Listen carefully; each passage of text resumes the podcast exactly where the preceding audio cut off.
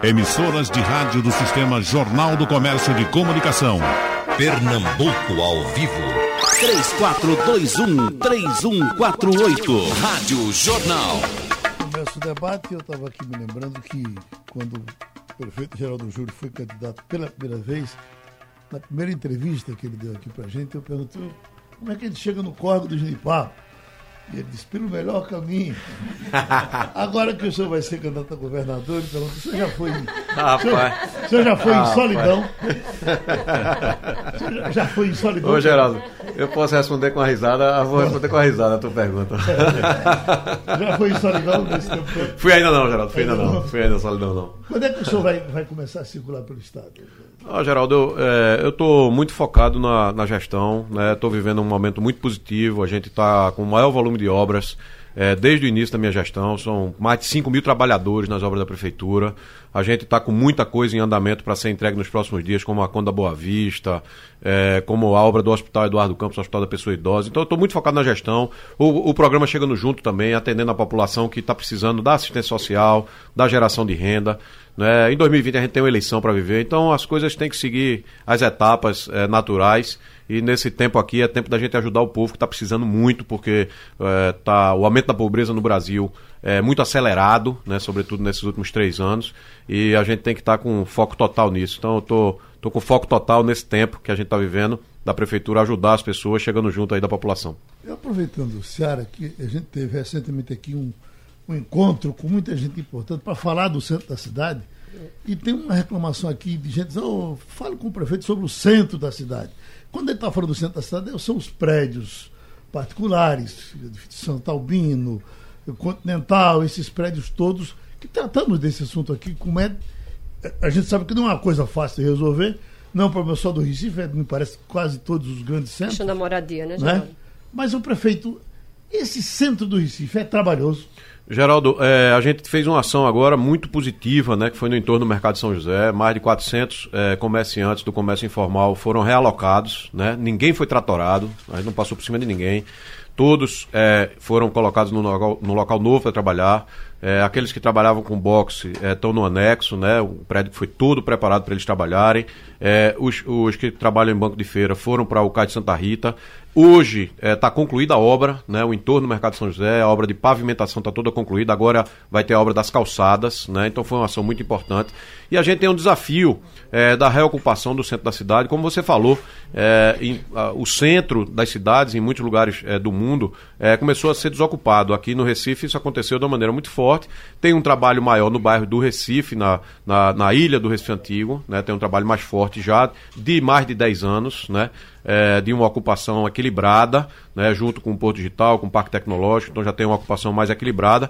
E a gente tem discussão, inclusive, com o CDL, né, eu tenho parceria com o CDL, para poder dar uma ocupação a Guararapes, Dantas Barreto, dar uma ocupação melhor àqueles prédios que estão ali, para poder ter ocupação de manhã, de tarde, de noite, ter fluxo, ter gente e poder ter uma área viva da cidade, que é super importante, o centro da cidade ser uma área viva. É sempre um grande desafio, a gente está empenhado em trabalhar nisso e a prefeitura sozinha não vai conseguir resolver, mas a prefeitura, em parceria com a sociedade, com o setor privado, com a iniciativa privada, pode conseguir sim criar avanços ali. E se eu quiser comprar, por exemplo, o edifício Santa Albino, tem vários edifícios ali à venda, né? Naturalmente, é, essa compra e aí a reforma vai ter que passar pelo IFAM, é, vai ter que ver com o Corpo de Bombeiros, vai ter que ver algumas questões que precisam ser vistas para poder a reforma ser aprovada. mas é evidentemente que são particulares. É evidente Particulares, é, tem muitos prédios para vender lá. né? tem, é, tem vários prédios para vender lá e a gente fica atento, porque é, se tiver comprador interessado e querendo fazer alguma coisa, a gente quer colar. Feito aconteceu com o Moinho lá no bairro do Recife, né? Foi colocado em leilão, o Moinho da Bung, né? Foi colocado em leilão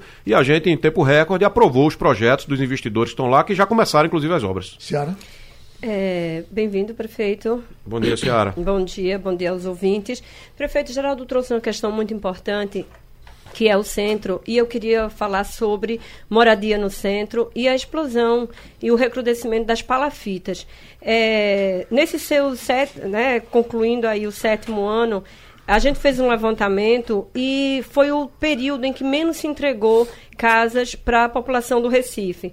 No total, nos últimos 19 anos, é em torno de 10 mil é, unidades. O senhor contribuiu aí com um pouco mais de 2.300. Então, houve uma queda muito forte na entrega de casas para a população e a gente viu os morros e as palafitas voltando com tudo. A gente sabe que o é, Brasil passa por uma crise, o governo federal, Romualdo já trouxe essa informação que o senhor pode até comentar, né, dessa questão de entregar terrenos no Recife, mas o fato é que é, falta recursos do governo federal. Como é que a gente vai resolver esse problema do déficit, se sempre a desculpa é da falta de dinheiro, e onde é que a gente vai buscar novas fontes de financiamento? Porque só no Recife o déficit é de 71 mil unidades, e como eu bem falei, houve uma queda significativa na entrega de unidades na capital. O governo federal, anteriormente a esses últimos dois governos, né, o governo do presidente Bolsonaro e o governo do presidente Temer, né, investia em habitação no Brasil. Né, e, e, investia fortemente. Né? Não foi só aqui no Recife que o número de entregas é, diminuiu durante os anos. Né? Foi no Brasil inteiro. É, o Brasil tinha um programa chamado Minha Casa Minha Vida, que empregava muita gente, gerava muito emprego é, para a população no Brasil inteiro, porque fazia habitacionais, e habitacional exige muita mão de obra, né? Isso é bom, contrata as pessoas, dá emprego. Então o Brasil tinha o Minha Casa Minha Vida, que estava no Brasil inteiro é, atuando, investindo, fazendo casas. Infelizmente, né, esse governo cortou completamente os recursos do Minha Casa Minha Vida. Eu tenho habitacionais aqui no Recife, com terreno doado. O Romualdo estava falando que o governo federal vai pedir terreno agora. Na realidade, essa, essa lógica já existe há muito tempo. O conjunto Padre Adivaldo, que tem lá em Casa Forte, né, que era a antiga comunidade Lemos Torres, o terreno foi doado o contrato foi assinado Minha Casa Minha Vida e foi feito o habitacional. Essa, essa lógica, ela sempre existiu, do município entrar com terreno. Ou seja, não vai ser essa saída. Contratar, não, essa lógica ela já existiu. Minha Casa Minha Vida sempre foi assim. Quem está dizendo isso, me parece que não está bem informado sobre como é, como é o programa, né? Dizer que agora vai pedir aos municípios para doar o terreno, sempre foi assim. Eu tenho ali no Aeroclube, né, uma parte do terreno, com um contrato assinado com a Caixa Econômica para fazer 600 habitações para diminuir as palafitas que você acabou de falar, tirar pessoas de dentro é, do, do, do, do, braço de rio que tem ali. Né? E o governo federal sequer pagou a primeira parcela do habitacional. A construtora parou. A construtora não foi adiante. Então, sem Minha Casa Minha Vida, não vai adiantar. Agora, nós continuamos lutando, né? Tanto que fizemos aqui é, 20 habitacionais. A prefeitura fez 20 habitacionais durante a minha gestão. 2.363 famílias tiveram a oportunidade de receber a casa própria. Tive o prazer é, de entregar chaves de casas de pessoas que esperaram, esperaram 30, 40 anos. A gente sabe que o déficit habitacional é muito grande. Inclusive, o programa Chegando Junto agora, a gente tem um programa muito importante dentro do Chegando Junto, porque já que o Minha Casa Minha Vida está é, sem nenhum recurso do governo federal, a gente está fazendo ação dentro da casa das pessoas. Por exemplo, né, construir o banheiro né? É, organizar a parte hidráulica de uma cozinha né, dentro da casa das pessoas, na habitação precária, que existe em milhares é, de, de, situações aqui na nossa cidade. A gente está entrando com parceria na sua casa, que é um programa, um, uma das, das, ações do programa Chegando Junto, para a gente fazer o banheiro, fazer a cozinha dentro das casas. Agora, sem o governo federal fazer, é, o déficit habitacional no Brasil vai aumentar. E mais, como existe um empobrecimento da população brasileira pela política econômica do governo federal, que é uma política que empobrece os mais pobres, né?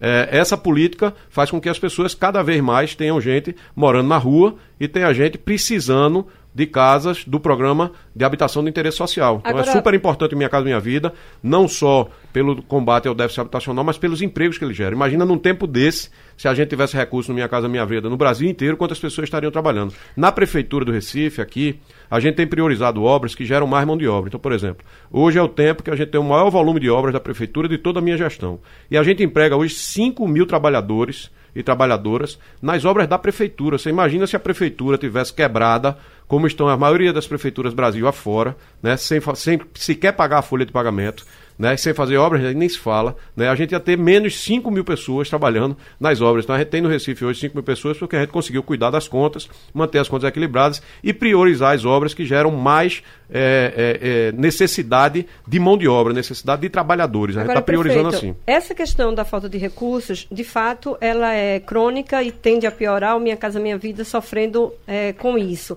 Mas outras prefeituras, a exemplo de São Paulo, foram buscar novas fontes de financiamento para é, bancar a moradia popular, que é através dos consórcios, das operações consorciadas, das. É, é, outorga onerosa, enfim, todo um planejamento urbano que faz com que a, a iniciativa privada chegue junto e também consiga dinheiro para financiar a habitação de unidade de interesse social. Por que, que no Recife a gente não consegue fazer isso? Não conseguiu, a outorga não foi regulamentada, não há é, operações consorciadas também.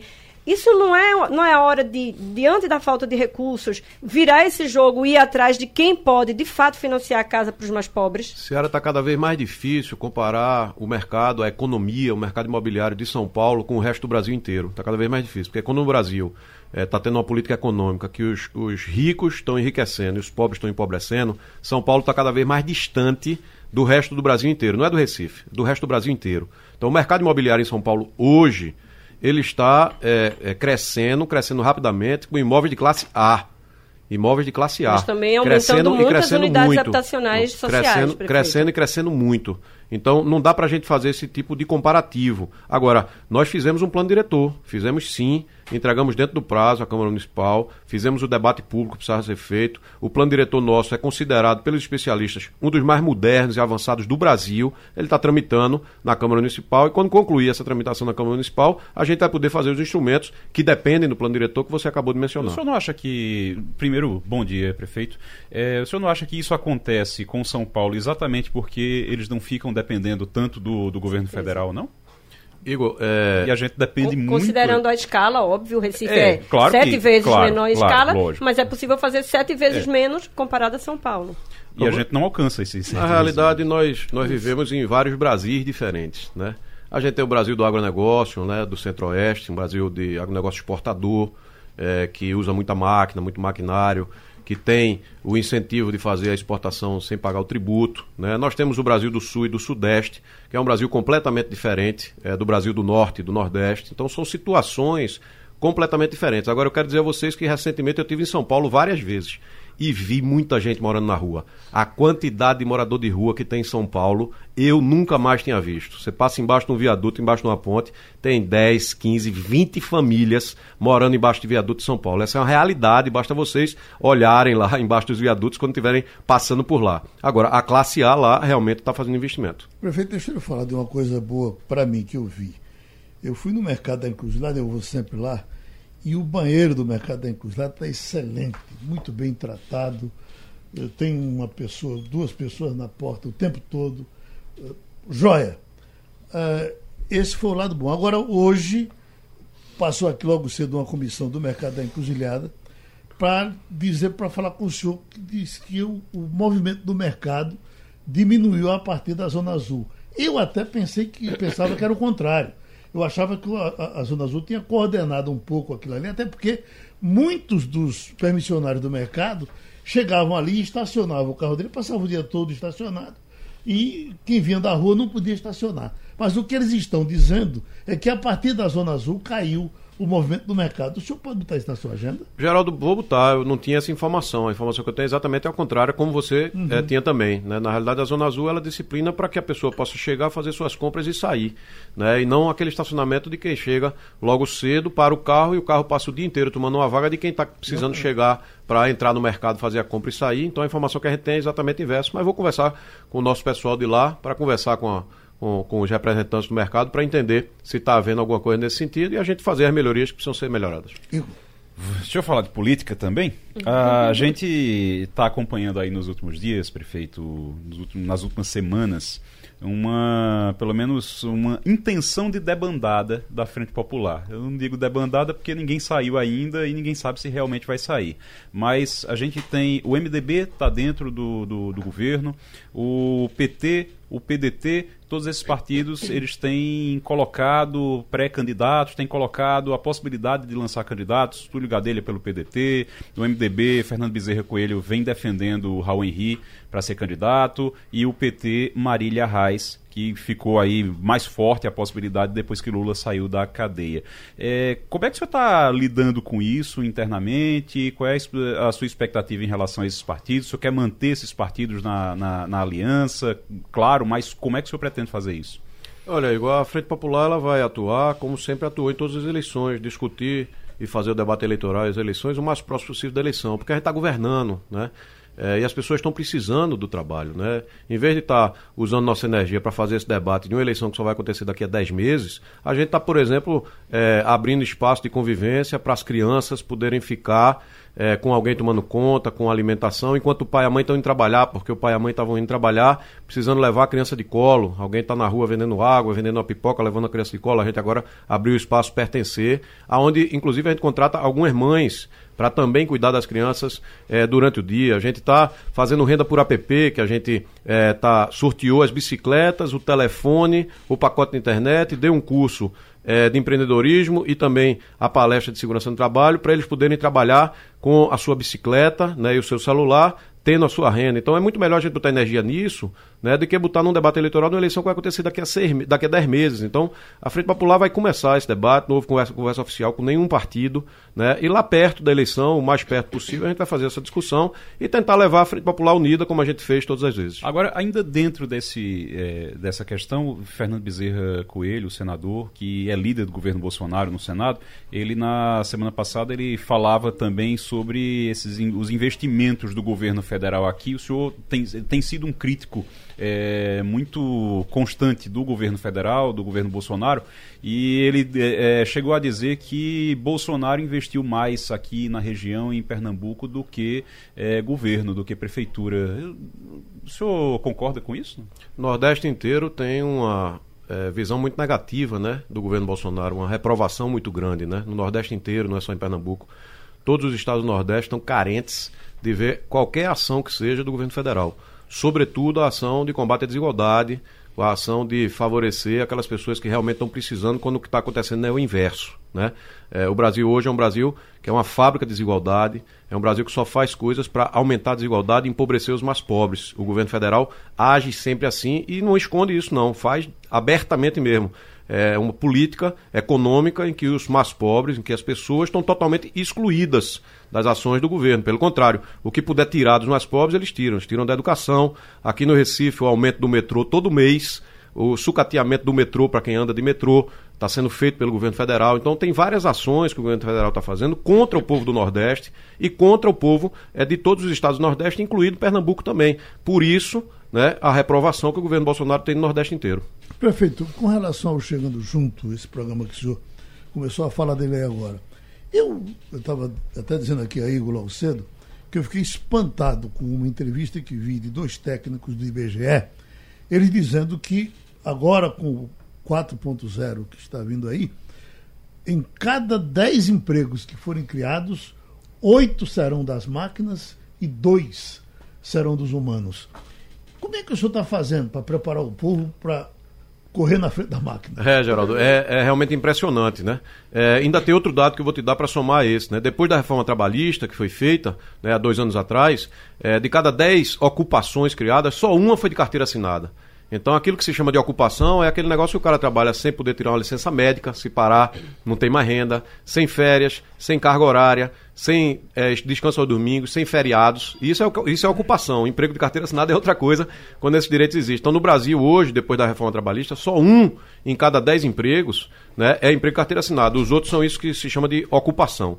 É, na realidade da, da, da, economia de hoje do Brasil, né, que o desemprego no Brasil está na casa de 12%, no jovem está na casa de 25%, 28% é, no Brasil inteiro, né, a gente tem que buscar a geração de renda para essa, essa população. Então, o Chegando Junto, né, ele pensa nisso também, ele pensa na assistência imediata, né, por exemplo, as pessoas em situação de rua, restaurante popular, para dar o prato de comida para quem está na rua, porque no Brasil inteiro a população de rua aumentou, já se fala em mais de 100 mil pessoas morando na rua é, no Brasil, né, o abrigo noturno né? É, também para eles poderem ter o banho de chuveiro, para eles poderem ter aonde dormir. Né? Isso também é ação de assistência direta. O pertencer, o pertencer junta é, o atendimento à criança, o pai e a mãe que precisam sair para trabalhar e deixam a criança, e mesmo assim a gente contrata algumas mães para cuidar daquelas crianças ali também, então você já está gerando renda e evitando que a criança vá para um lugar é, degradante. As frentes de trabalho nas nossas escolas, a gente chama de frente de trabalho Miguel Arraes, é a frente de trabalho que o pai e a mãe do aluno da escola né, que está em,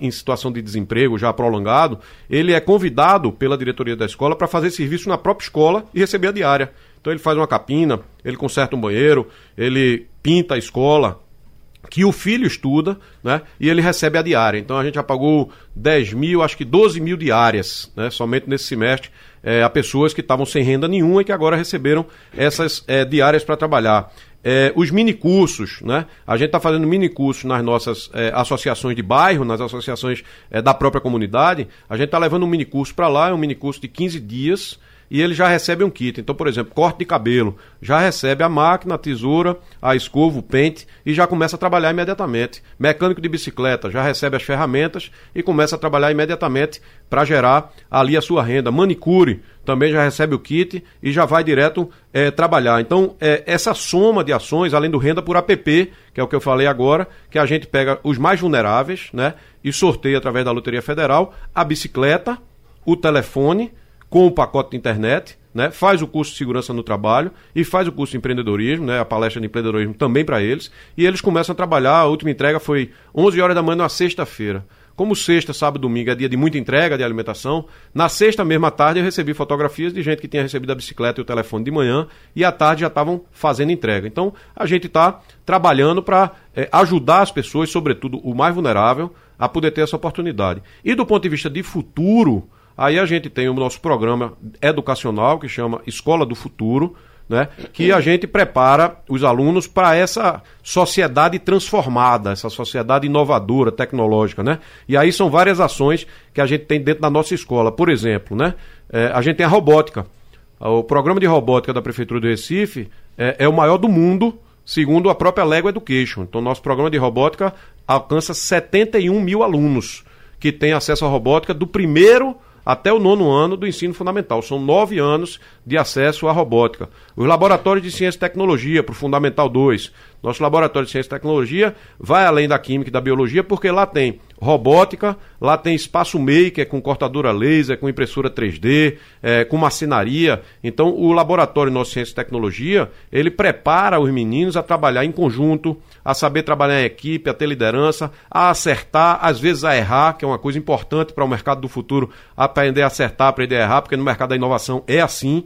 Né, e saber aprender é, com o erro. Né? A nossa feira de conhecimentos, a maior do Brasil, segundo o CNPq, né? A gente reúne os 300 melhores trabalhos das feiras de conhecimento de cada escola. Recentemente, agora 15 dias atrás, fui lá no Centro de Convenções, a nossa é, feira de conhecimentos, né, que o CNPq disse que é a maior do Brasil entre todas as prefeituras é, do país. Então, o menino que tem laboratório, o menino que tem robótica, o menino que tem programação, que tem tecnologia é, na sua formação, na sua grade curricular, né, que tem todas essas ações, ele sai muito melhor preparado para esse mundo em transformação. O conteúdo é fundamental, aquele conteúdo de sala de aula é fundamental, ele permanece tendo a sua importância, mas o menino viver todas essas experiências prepara ele melhor para o ambiente do futuro. Inclusive, na última avaliação do IDEB, Recife foi a capital que mais cresceu no Brasil. Né? Em todas as capitais, nós fomos a que mais cresceu no país. O senhor estava falando com o Ceará sobre entregas. Tem aqui José Pires da Silva Neto lhe perguntando pelo Geraldão pelo Teatro do Parque. Boa, a pergunta ti, tradicional. Ti, tirou duas perguntas que a gente tinha obrigação de fazer. A gente não pode Geraldão encontrar o prefeito e não perguntar pelo Geraldão é, e pelo Teatro do Parque. Tá ficando pronto, falta a climatização, alguma coisinha da parte elétrica, a parte de obra civil já está concluída. A gente falta ali alguma coisinha de só da climatização da parte elétrica. A construtora responsável está passando por dificuldade financeira, né? E está perdendo Isso os prazos, já foi notificado né, Geraldão. É.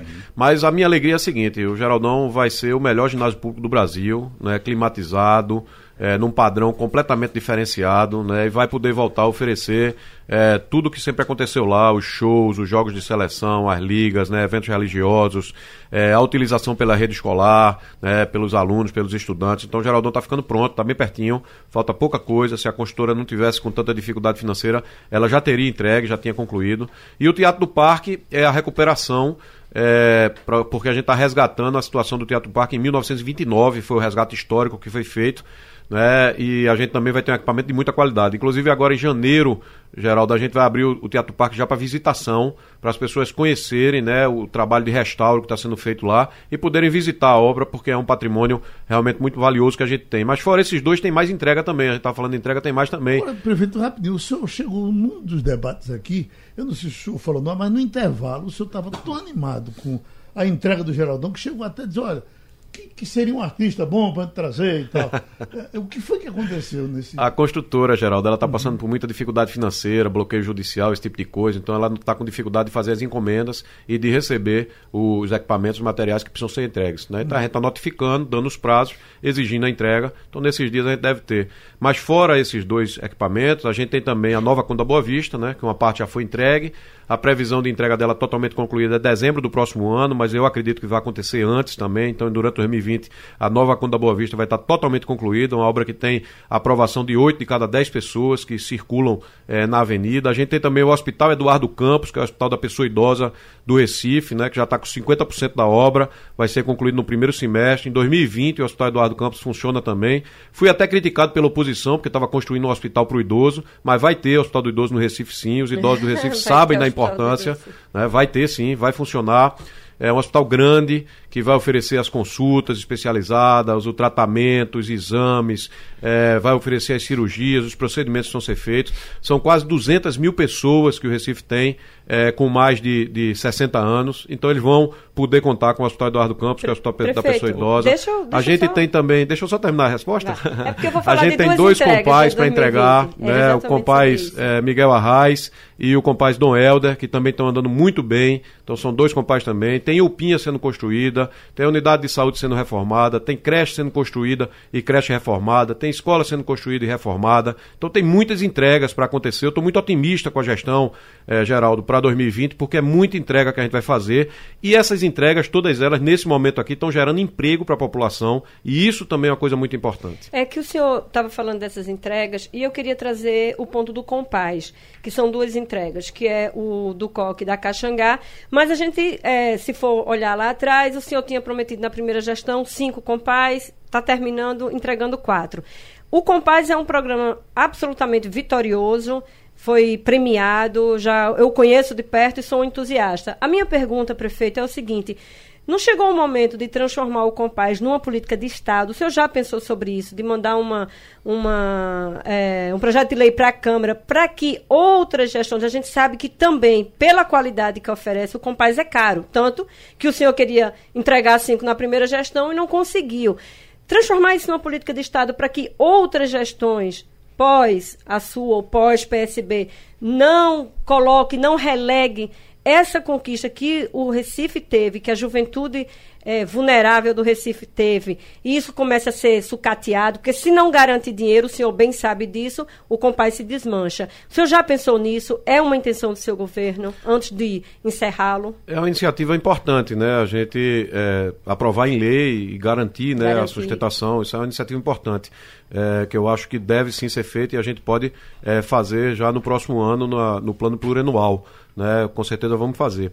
É, mas o mais importante para que garanta a permanência é, do Compaz é a forma como ele foi concebido e a forma como ele é gerido, né? Porque na concepção do Compaz a gente discute com a comunidade quais os serviços que vão ter lá. Então, por exemplo, quando a gente tem o, o, as artes marciais lá no Compaz Eduardo Campos, né, que fica lá no Alto Santa Terezinha, é porque lá já tinha uma atividade cidadã né, é, de iniciativa da própria sociedade de artes marciais. Menor, claro, do que a que tem hoje, mas a gente colocou como grande âncora, né, além da biblioteca, é, o dojo, as artes marciais, que tem acho que 1.200 é, é, alunos hoje nas artes marciais. É, a população trabalha também dentro do Compaz, tem muita gente que está no Compaz, seja na biblioteca, nos serviços, no dojo, são pessoas da própria comunidade, então também isso valida muito. Né? Então, assim, é, as pessoas sentem o Compaz não como intervenção da prefeitura que chegou lá para fazer o que queria fazer, mas chegou lá para fazer com a população e fez o que a população apresentou que era importante. Eu acho que isso valida demais, sabe? Eu acho que todo programa, toda política pública que consegue é, ser concebida desse jeito, ela tem mais durabilidade, ela tem mais sustentação durante o tempo. Então a gente pode sim fazer é, essa colocação no plano plurianual, pode colocar em lei, né, como uma, uma, uma política permanente. Segurar, né, Eu acho que é uma boa ideia, né, e a gente vai fazer isso, né, diante dessa ideia que está é, colocada, mas é, sustentar com a própria população é que é o mais importante. A população não deixar mexer naquilo, né, reagir a qualquer tentativa de sucatear uma iniciativa como é, essa. O próprio Minha Casa Minha Vida é um exemplo importante. Era um programa que teve uma entrega fundamental e está sendo sucateado agora. E é uma perda gigante para o país, né? Não é uma perda só para as pessoas que deixam de receber a casa, é uma perda também para todos aqueles é, que veem o mercado rodando né, e tendo ser oportunidade do emprego, de trabalhar nas obras no país inteiro. Você imagina se a gente tivesse hoje né, é, algumas centenas de obras do Minha Casa Minha Vida rodando no país, ou até milhares de obras do Minha Casa Minha Vida rodando no país, e eu sei milhares de empregos que iam estar sendo gerados, os fornecedores daquela obra estavam vendo o seu mercado girar, e esse recurso que ia ser pago a todos esses trabalhadores e trabalhadoras iam estar circulando, sobretudo nas comunidades mais pobres do Brasil, e com isso alimentando a economia é, de, de, base popular, a economia dessas comunidades, que é tão importante hoje a gente alimentar essa economia. O Chegando Junto ele faz exatamente isso. Quando Chegando Junto bota um mini curso é, dentro da comunidade, lá na associação de bairro, ele está levando a distribuição de renda para lá. Quando ele faz a frente de trabalho lá na escola, espalhado por toda a cidade, ele está levando a distribuição de renda para lá. Então é importante o renda por app, né, que o menino pega a bicicleta dele é, com, com o celular é, que, que recebe no, no sorteio vai trabalhar, esse recurso vai circular na padaria lá do bairro que ele mora, né, na feira lá no bairro onde ele mora. Então, circular dinheiro nessas áreas é fundamental hoje. E o Minha Casa Minha Vida podia estar ajudando muito isso no país inteiro. Prefeito, quando o senhor ia entrando aqui no estúdio, não sei se o senhor ouviu, o Romualdo Souza estava falando de Brasília, dizendo que uma ideia do governo federal, que vai começar a implantar agora, é procurar as prefeituras e pedir terrenos para as construções, para as construções do Minha Casa Minha Vida esse é um problema para o Recife, porque o Recife não tem terreno, né? É, Geraldo, mas essa, essa metodologia, ela já existe, né? Eu não já sei existe. como é que o governo federal está dizendo isso agora, porque parece que nem conhece. O governo federal parece que nem conhece Minha Casa Minha Vida, porque, por exemplo, o conjunto Padre Edivaldo, que você conhece, uhum. lá em Casa Forte, foi assim. Né, foi terreno cedido pela prefeitura. Né, o conjunto que é, deveria estar em obra, mas o governo federal parou lá no Aeroclube, né, que entregar 600 casas para quem hoje mora é, praticamente dentro do Rio, é, foi o terreno dado pela prefeitura. Então, assim, a prefeitura sempre entra com o terreno, né? E a Caixa Econômica, é, através do edital, faz a contratação das construtoras que constrói o, a habitação de interesse social, que é aquela habitação realmente para a população mais necessidade. Eu não sei como é que o governo federal está dizendo que vai começar isso agora. O prefeito, fala um pouco mais sobre o Aeroclube. O Aeroclube, é, Geraldo, a gente tem um planejamento para ele todo, né? Ele vai ser uma grande área de parque na cidade, né? Vai, vai ser importante essa área de parque e vai ter a parte também é, dos habitacionais, aonde a gente também vai ter equipamentos públicos como o PINHA, creche, né, para atender a população. E esses habitacionais, Geraldo, vão permitir que a gente tire todas as pessoas que moram em palafita naquela área ali. Né? Então, é, começou a obra em dezembro do ano passado, era para estar tá com 12 meses de obra, então era para estar tá perto de entregar aí, com mais um ano entregava, né? mas infelizmente o governo federal não, não, fez o pagamento da primeira fatura.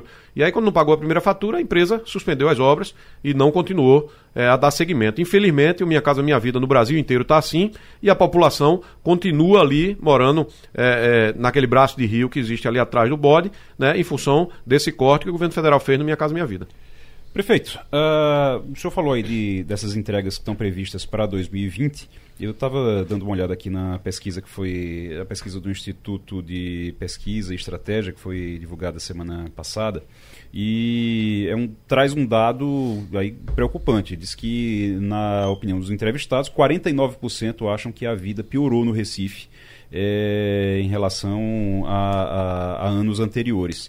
O senhor acha que isso é, é, um mau humor que vai passar com essas entregas, vão ser feitas em 2020? O que é que, ao, ao que é que o senhor acredita isso? Dado de realidade dos brasileiros, né, Igor? Ninguém vai dizer que a vida melhorou no Brasil nos últimos 10 anos. Né? No Mas Brasil a, a pesquisa é específica é Recife. Não, não, estou falando do Brasil. Você perguntou, estou respondendo. O Brasil inteiro, uhum. né, nos últimos 10 anos, a vida piorou muito, né?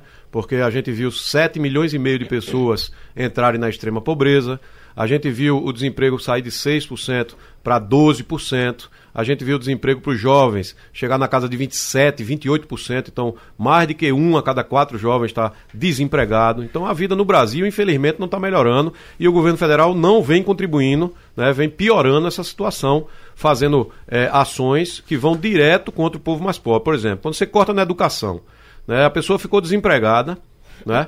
tirou a, a, criança da escola particular, botou na escola pública e o governo federal vai e repassa menos dinheiro para a educação. Penaliza aquele que já estava desempregado, né, que precisa da escola pública e o governo federal manda menos dinheiro para a educação para os estados e para os municípios. Né? O governo federal vai penalizando as pessoas. Né? Chega na saúde, o camarada trabalhava, tinha o plano de saúde dele, perdeu o emprego e depois de perder o emprego, junto com a perda do emprego, perde o plano de saúde que tinha na empresa que trabalhava. Vai para o SUS. Aqui no Recife foram 150 mil, no Brasil, 4 milhões e meio de pessoas perderam o plano de saúde no Brasil. Como é que a vida melhorou se o camarada perdeu o emprego, perdeu o plano de saúde, não tem mais vale transporte? Isso está acontecendo no país inteiro. Né? Essa pergunta que você faz é uma pergunta que vale para o Brasil inteiro. Agora, então, aqui o... no Recife, hum. né, a nossa, a nossa é, é, gestão é uma gestão que está preocupada com as pessoas, trabalhando junto com o povo, sobretudo aqueles que mais precisam. Porque, por exemplo, nesse tempo, né, as pessoas que andam dentro do ônibus, que é um grande desafio ainda aqui no Recife, hoje tem a faixa azul a gente deu a prioridade. As pessoas que perderam o Vale Transporte e hoje andam de bicicleta, hoje o Recife tem 102 quilômetros de ciclofaixas e ciclovias. As mulheres que precisavam ter um parto, que precisavam de um atendimento à saúde, hoje aqui no Recife tem o Hospital da Mulher, que faz um atendimento de extrema qualidade, que as mulheres todas que vão lá podem fazer o depoimento do atendimento que tem lá. As crianças, os adolescentes, hoje tem o Copaz Eduardo Campos, tem o Copaz Ariano Suassuna. As crianças que estão nas escolas, hoje tem o Laboratório de Ciência e Tecnologia, tem a robótica, tem a tecnologia. Nas praças, parques, eh, nas paradas de ônibus, a gente tem hoje 175 antenas de Wi-Fi, dando internet gratuita para as pessoas. Né? A gente pavimentou quase 500 ruas na cidade, tirando pessoas que moravam em rua que era lama durante o inverno, poeira durante o verão. Ainda tem muitas para fazer, mas fizemos praticamente 500 ruas. Então a gente está ajudando as pessoas a atravessar esse tempo que o brasileiro está vivendo realmente a vida no Brasil piorou muito, porque com o governo que virou as costas para o povo, né? É, em um ano acelerou como acelerou o empobrecimento dos brasileiros, e isso não é uma situação do Recife, é uma situação do Brasil, está aí todos os indicadores do IBGE, todos os indicadores do Banco Mundial, uma concentração de renda cada vez maior e um empobrecimento cada vez maior dos mais pobres. Não é brincadeira você vê 8 milhões de pessoas né, em três anos entrarem na faixa de pobreza no país. Mas o senhor acha que isso veio só de três anos para cá ou porque vinha essa, esse mau humor, essa nós vimos uma década, nós vimos uma década, nós vimos uma década, né, que foi chamada década da inclusão. O Brasil viveu o tempo da redemocratização, né, que foi uma grande conquista do povo brasileiro, a democracia. Depois o Brasil viveu um tempo da estabilidade econômica, que foi uma outra grande conquista né, que a gente uhum. viu. E a gente viu o Brasil viver o tempo da inclusão social, onde 40 milhões de pessoas no Brasil, 40 milhões de pessoas no Brasil, mudaram de classe social, 20 milhões de pessoas saíram da pobreza. Né, nós vimos uma faixa da inclusão. Agora, recentemente, a gente entrou na faixa da exclusão social, que é isso que está acontecendo, exclusão social, e de ameaça à democracia. É esse o tempo que a gente está vivendo no Brasil. O registro de doação de cadeira de rodas passou há pouco uh, aqui pela porta do estúdio, não quis entrar. Marcos Delegado. Marcos Delegado deixou R$ 1.800 para a cadeira de rodas.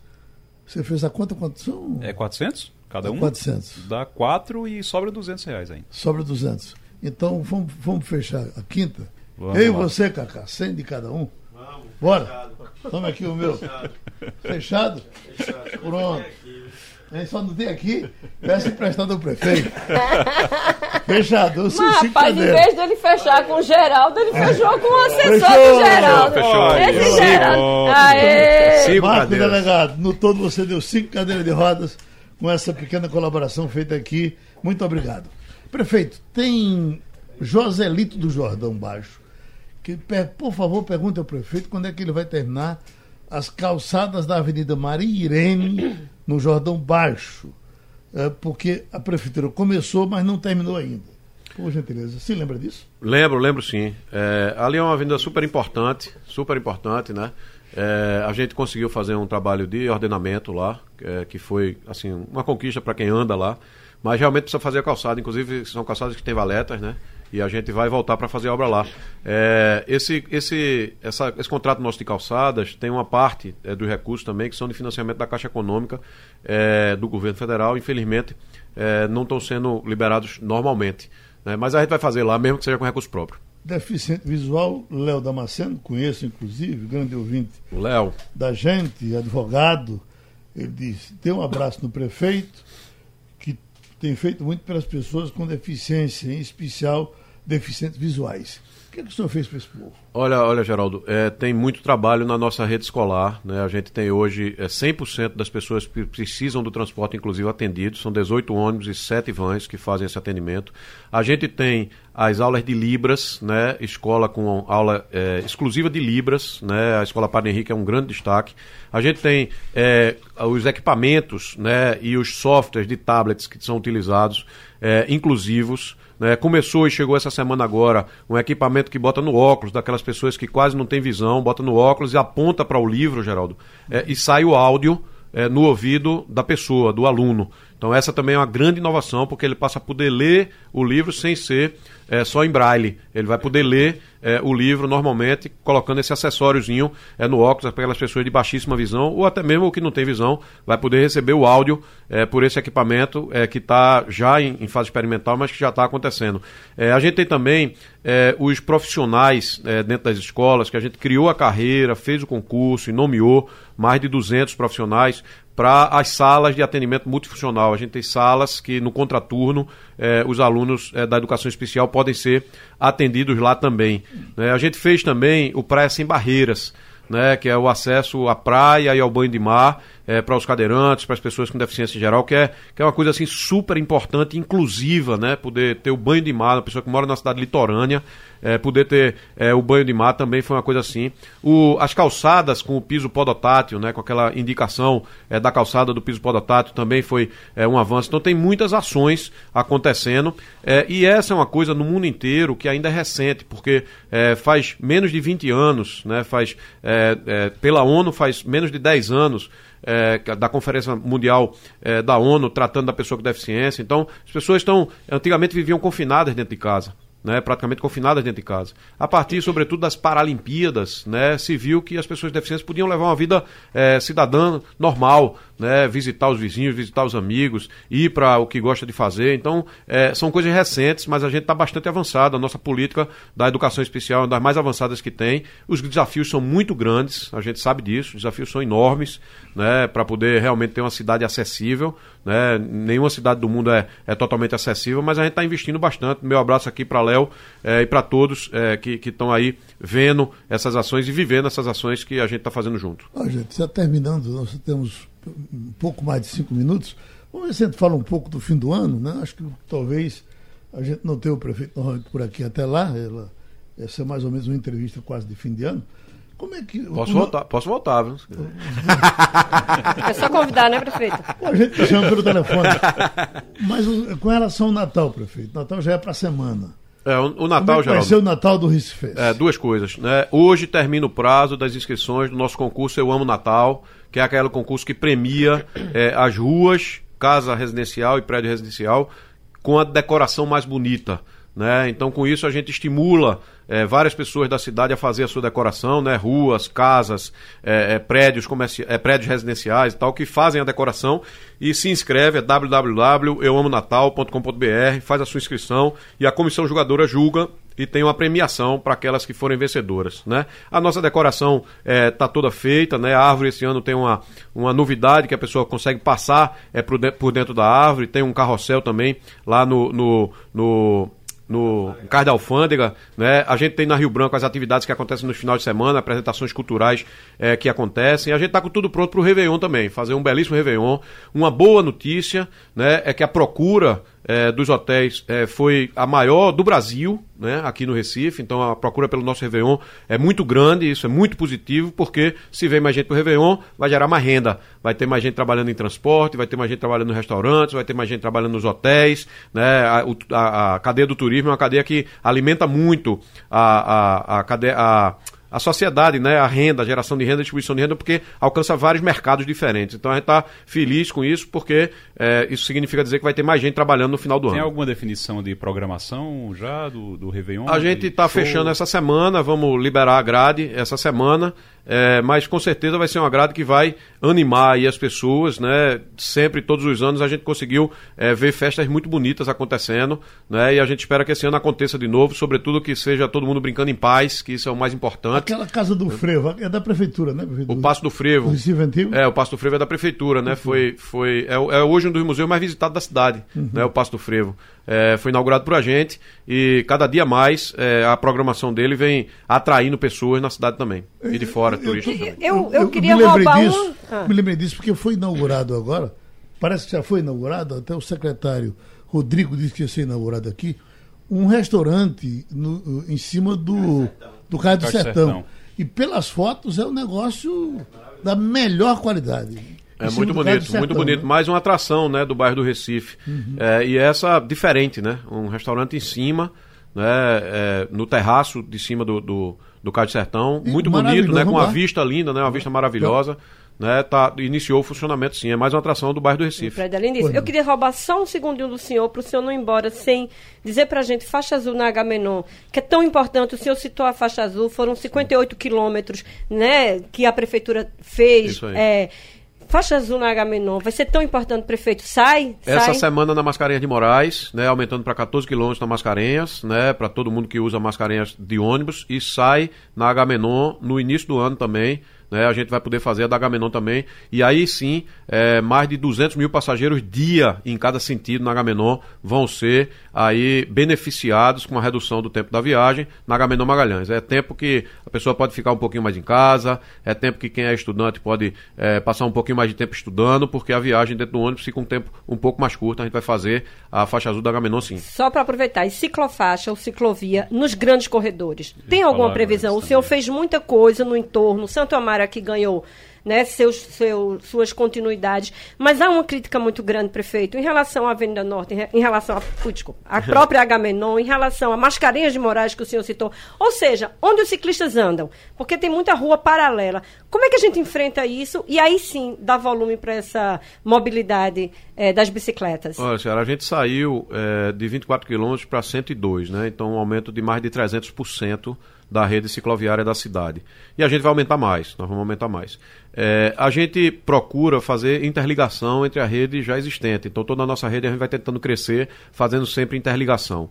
As ações nos grandes corredores, elas exigem ciclovia, como é a Graça Araújo, que é aquela totalmente separada Segregada. do- segregada do, do transporte do, do- dos carros, da passagem dos carros. Porque para você fazer uma ciclofaixa num lugar de trânsito muito rápido, como é Agamenon, né, você eh, traz ali algum risco. Então tem que ser ciclovia. O investimento é mais alto, bem mais alto. Né, feito para a gente fazer a Graça Araújo foram mais de 600 mil reais de investimento. Então para você fazer num trecho eh, grande como é a Agamenon Magalhães, o investimento é bem mais alto. A gente tem projeto e a gente está orçando né, tanto na Agamenon, quanto na Mascarenhas de Moraes, quanto na Venda Caxangá, mas são obras mais caras, na casa de alguns milhões de reais para fazer essas ciclovias. Mas a gente está fazendo projeto, vamos atrás de recursos para viabilizar sim.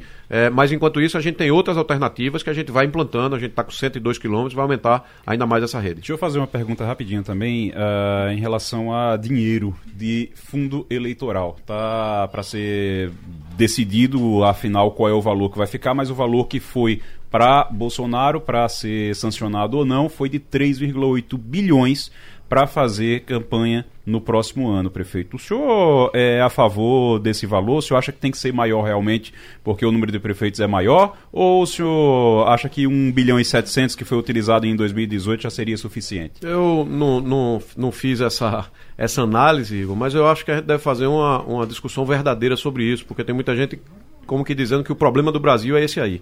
O problema do Brasil não é esse. É porque no total O de- Brasil- de, 2020 para 2022 vão ser É. 12 bilhões de reais gastos com partidos, É. com campanha e com partidos. Tirando, Então, inclusive, de investimentos em obras Exatamente. sociais. Que, Não tem dúvida, que se né? precisa Inclusive, tanto. A eleição, Minha Vida, que a a gente eleição falou é um processo aqui. democrático, onde as pessoas escolhem o voto e escolhem, portanto, quem vai governar sua cidade, seu estado, seu país, né? E para isso os partidos precisam mostrar aquilo que devem fazer e por isso precisam de algum recurso para poder mostrar, porque senão não vai ter campanha do campo popular. Só vai ter campanha de quem consegue fazer dinheiro com o próprio recurso, com o próprio dinheiro. Né? Então tem que ter recurso para as pessoas poderem fazer a campanha. Agora, que valor é esse? Qual é o valor a ser eh, destinado para isso? Agora, também fazer um debate para dizer que não tem saúde pública ou não tem educação no Brasil por causa disso não é um debate verdadeiro. O governo federal tirou recurso da saúde, da educação, da ciência e tecnologia, da assistência social, não foi para isso. Tirou porque não tem compromisso com os mais pobres, governa de costa para o povo. E o tempo passou, prefeito. Muito obrigado.